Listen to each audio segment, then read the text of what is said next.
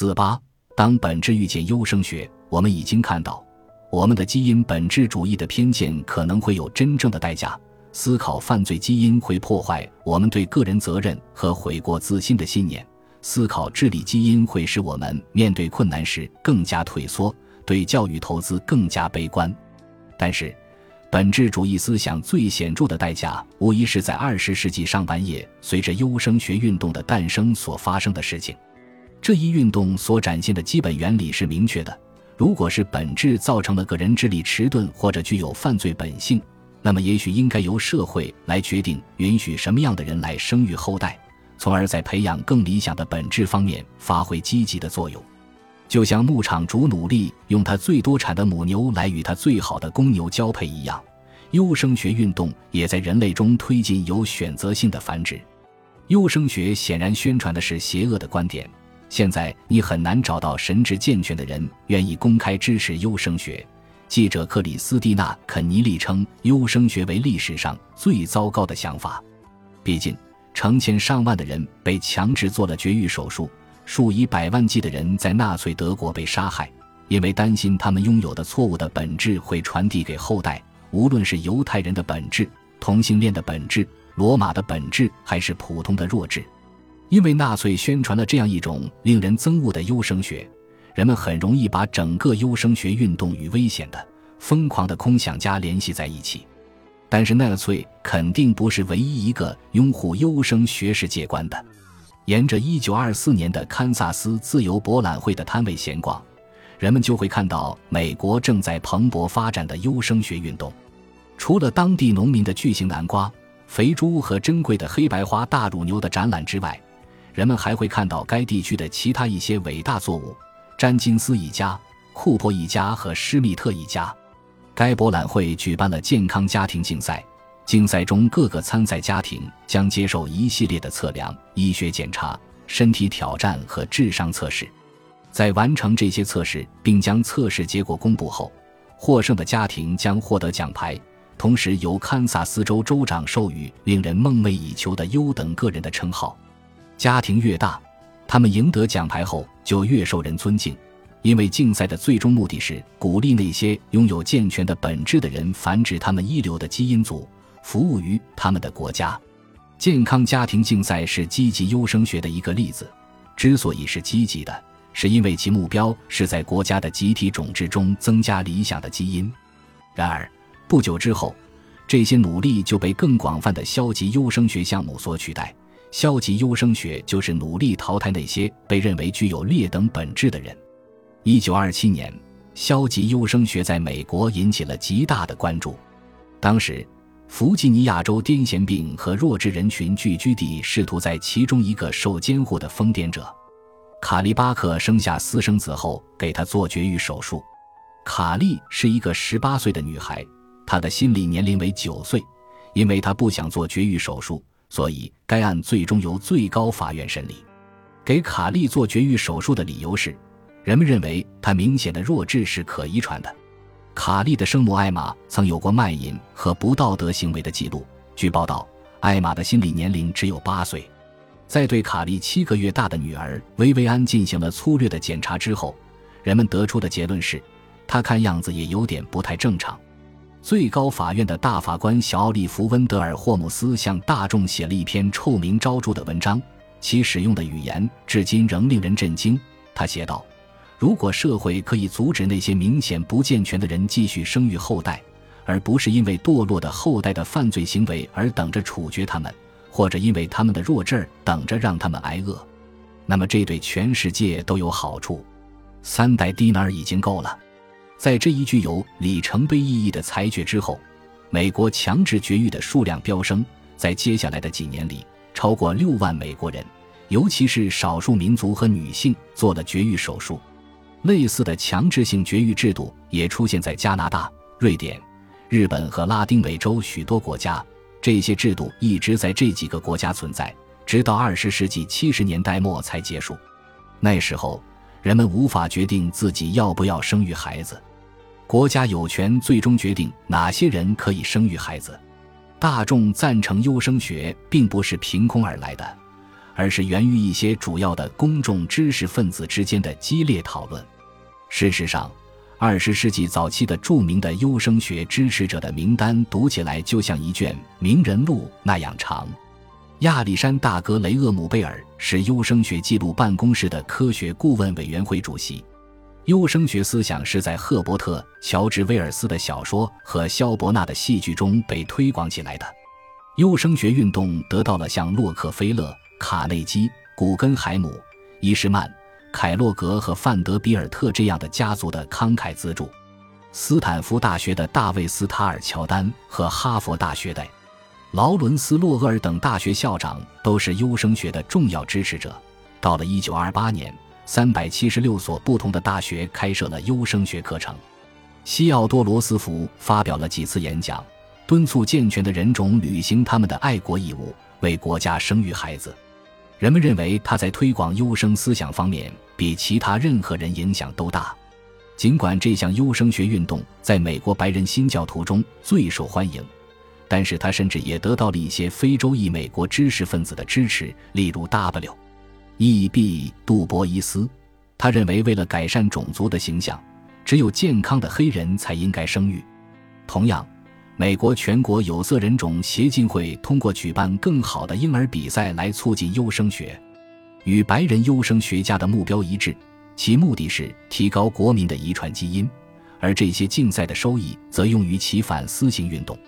在二十世纪早期，优生学受到形形色色的政客的拥护。与大多数政治问题不同，在支持优生学方面，并没有完全出现任何左右翼意识形态的分歧。保守党被优生学吸引的原因是，他们想要增加自己人种的相对比例，而自由党则认为，只有依赖福利国家的穷人数量越来越少，福利国家才会昌盛。将全民医疗保险引入加拿大的政客汤米·道格拉斯，他是加拿大萨斯喀彻温省的前总理。演员唐纳德·萨瑟兰的父亲，还在一个热门的电视节目中被选为最伟大的加拿大人。他1933年在硕士论文中写了拥护优生学的观点，认为国家的社会问题也需要通过生物解决方案来解决。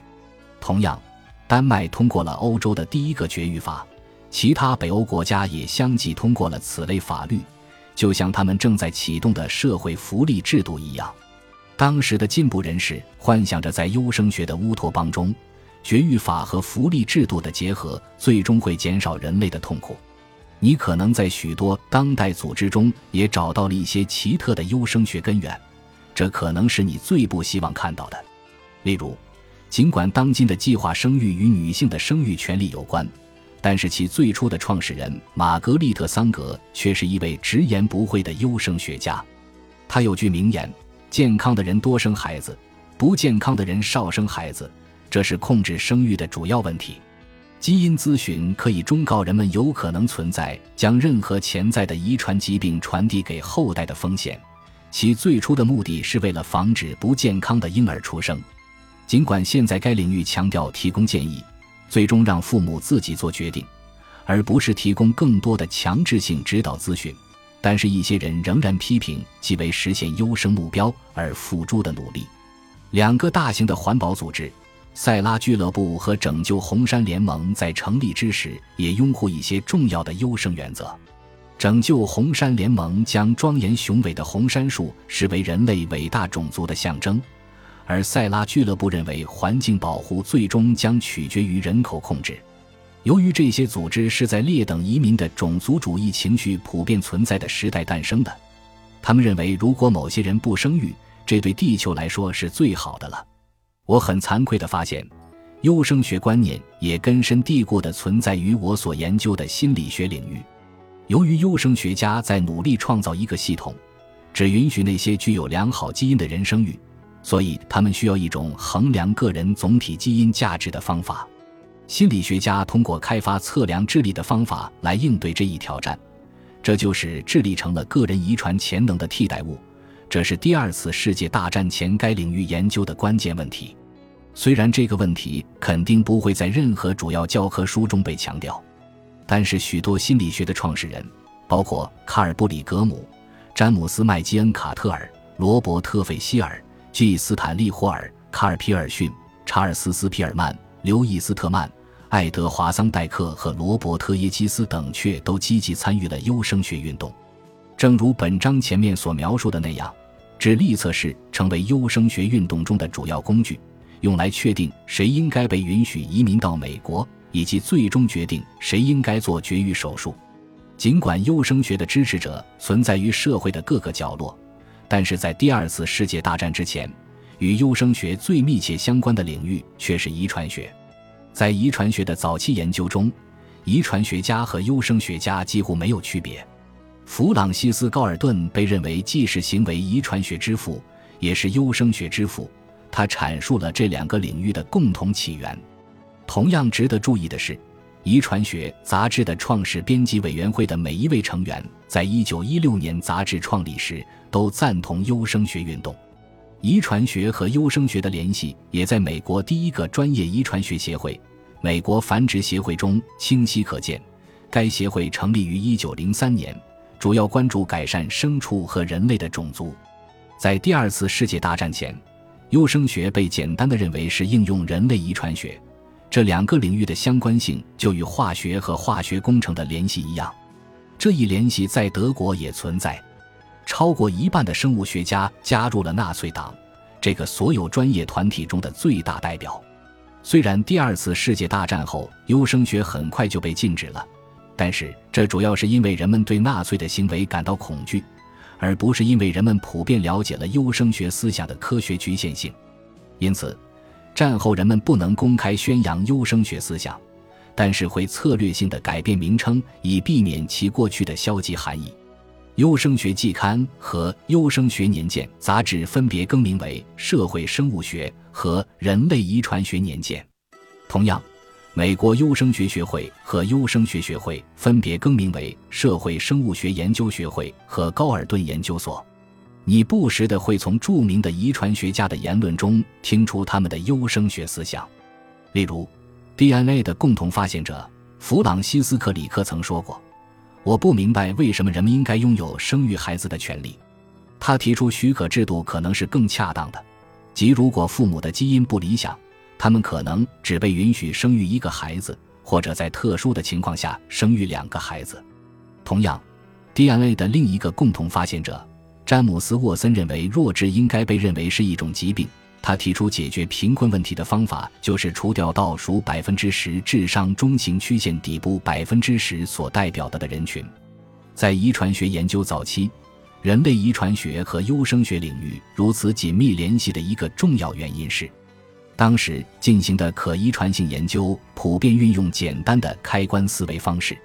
复杂的人类特征通常被认为是以孟德尔发现的方式出现的，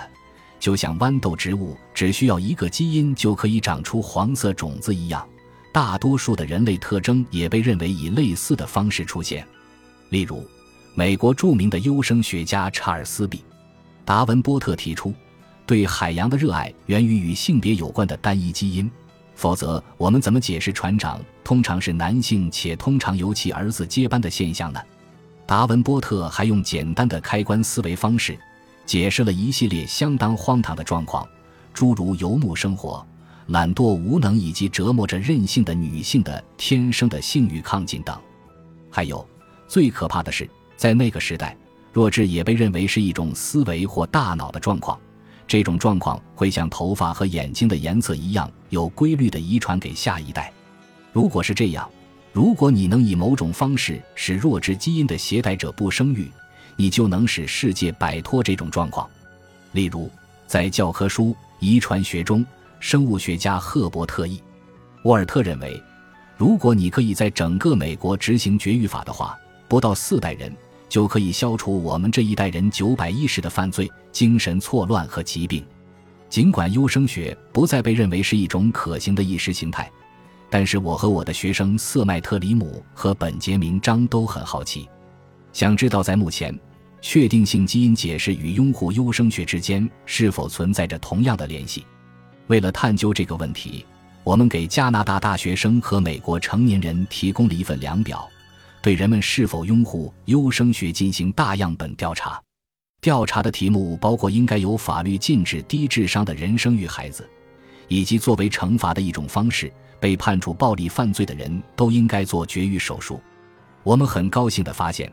尽管人们对此意见不一，但是大多数人不赞同这些优生学观点。然后，我们也调查人们对基因决定论的相信情况。题目包括我认为智力特征在很大程度上是由基因倾向决定的，以及我认为基因倾向分析将使训练有素的科学家在不了解我的情况下预测出我的很多能力和特征。我们发现那些相信基因决定论的人比那些持有不同基因观点的人更有可能支持优生学。认为基因是生命结果的主要原因，似乎加速了优生思想的发展进程。由于基因的本质主义观点仍然被广泛的认同，优生学的诱惑力从未真正消失过。然而，